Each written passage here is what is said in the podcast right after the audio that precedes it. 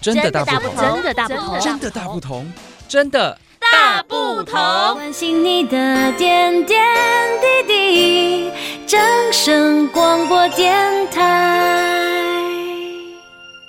好的，收听真的大不同的朋友，你们好，我是你们今天这一集的主持人，正声台东台的明志。这几天跟我一起来讨论这个主题的来宾是四 B。你还记不记得我跟你讲，我去东京的时候，我开始试了那个肯德基，因为我在日本从来没有吃过肯德基，我只有顶多吃过，哎，我甚至连麦当劳好像也只有点薯条。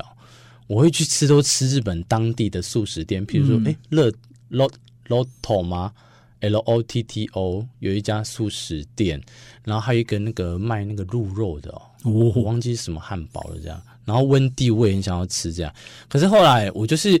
那一次我在东京，不知道发生什么事情，然后我经过池袋的一间肯德基，我看到他写说四块肉组合起来一千块，嗯，然后我就觉得说，哎，我不知道哪一次听到有人跟我讲说肯德基的鸡肉，诶就是炸鸡还蛮好吃的，这样颠覆了大家的刻板印，就是我有听到这样的讯息，所以我想说我来试看看这样子，结果我点来吃，你们很很大一盒，嗯，大概。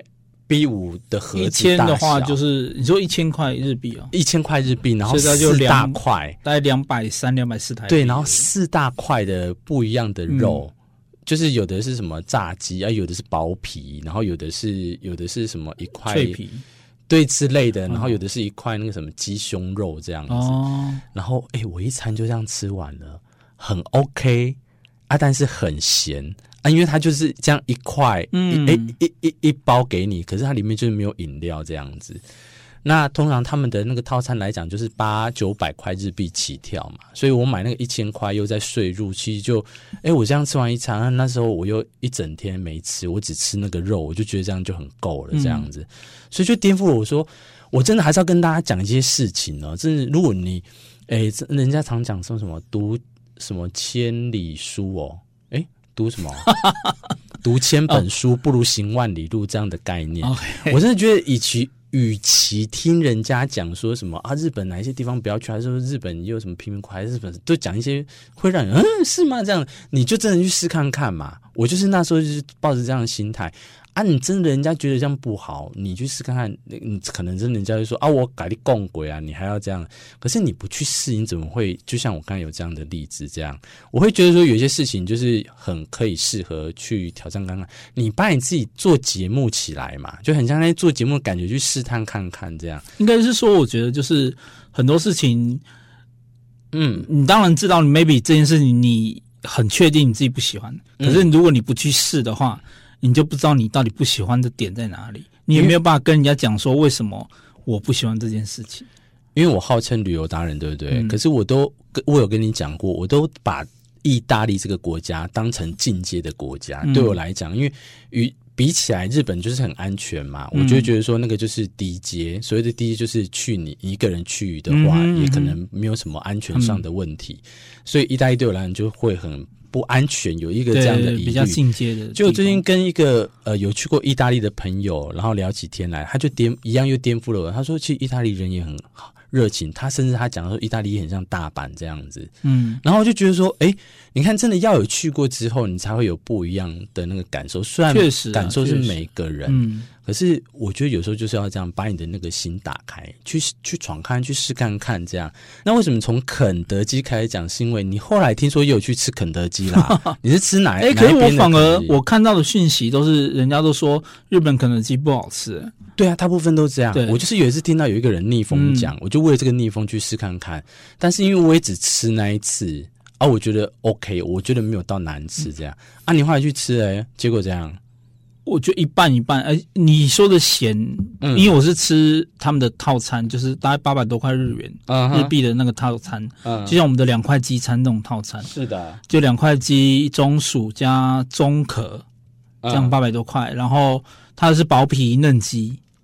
听起来也没有到很糟啊。然后我还没讲，啊，uh. 一来有你刚讲的一个问题啊，就是比较偏咸，我觉得比起常来说是偏咸。嗯，不过它调味其实是好吃的。Uh huh. 然后我那时候他是给我一个鸡翅跟一个鸡胸，uh. 然后鸡翅干到爆，啊。就是如果我只吃鸡翅的话，我就会跟那个其他人的想法一样，日本肯德基也太难吃了吧。然后后来我去吃鸡胸，哎，蛮嫩的，其实蛮多汁的，嗯，就变成说，哎，就是两个部位有不同的感受啦，所以就是变成一半一半这样子。哎，那这样他们日本肯德基开那么多，代表也是日本人很合他们口味耶。确实啊，哦，哎，可是好像我有听过，就是有些在就日本人也是批评说，他们其实也是为了某个仪式感，就像他们是传统十二月二十五号的时候，圣诞节的时候一定要买嘛。嗯对，可是好像只是为了这个仪式感。我日本不是最爱仪式感的吗？算了啦，然后我们台湾还不是一样。如果他们相对日本人来到我们中秋节的时候，他们一定会吓到说：为什么马路家家烤肉的话，你可以随便买你想要吃的东西。嗯、可是肯德基就是也是，也是，所以是提供给大家一个光怪陆离的现象。确实啊，我就觉得是，你就去试试看嘛，这样子你才跟人家讲的时候，你才能讲出你自己的看法，嗯、而不是都是网络上的观点这样子。嗯哼嗯哼。当然，旅游行程你可以盲从啊，因为旅游的地点景点一定是人家都推荐好玩，你才可以去。可是吃的部分，因为这见仁见智，哎，也不行。我觉得应该是说，你不要因为他那个你看的那个东西，那个人说不好，你就、嗯、你就完全不去尝试。也是，你就 follow your heart，你就去看了一下这个点的介绍或什么的。哎，如果你真的觉得有兴趣，哎，你就去嘛。真的哎，就像我讲北海道那个事情一样，嗯、我根本都不知道有一个中岛公园，结果去了之后，哇，惊为天人啊！突然想到，就是想那个时候，我记得我跟你说，那旁边有个中岛公园的时候，你好像有点嫌弃啊。对，我还想说没事去那种公园干什么？结果真的好漂亮哦！嗯、我不是要拍给你看吗？确实，确实。对呀、啊，然后还有一样，东京一个地方日暮里，因为顶多人家拍昭和时代那个什么。一些骗子的时候才会过去，这样。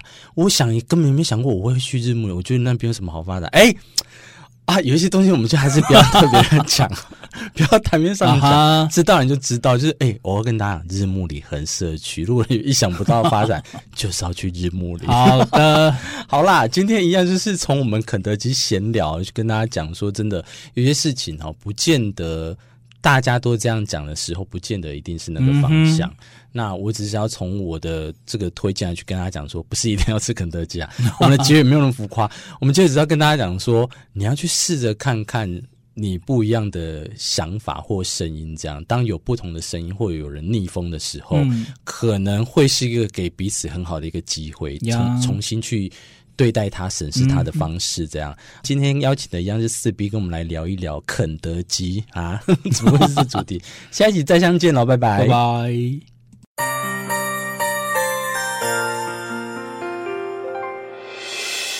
伤心的时候有我陪伴你，欢笑的时候与你同行，关心你的点点滴滴。神圣广播电台。